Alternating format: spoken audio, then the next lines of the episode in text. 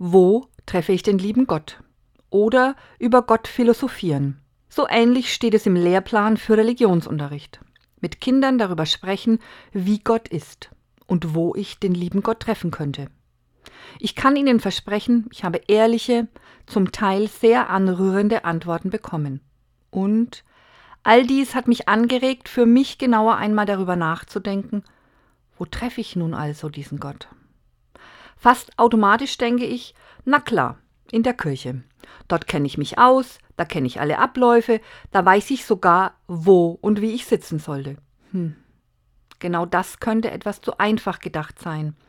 Denn wenn ich ehrlich bin, dann spüre ich das Wirken Gottes am meisten dort, wo ich Menschen offen und zugewandt begegne, egal ob in einer Kirche oder anderswo.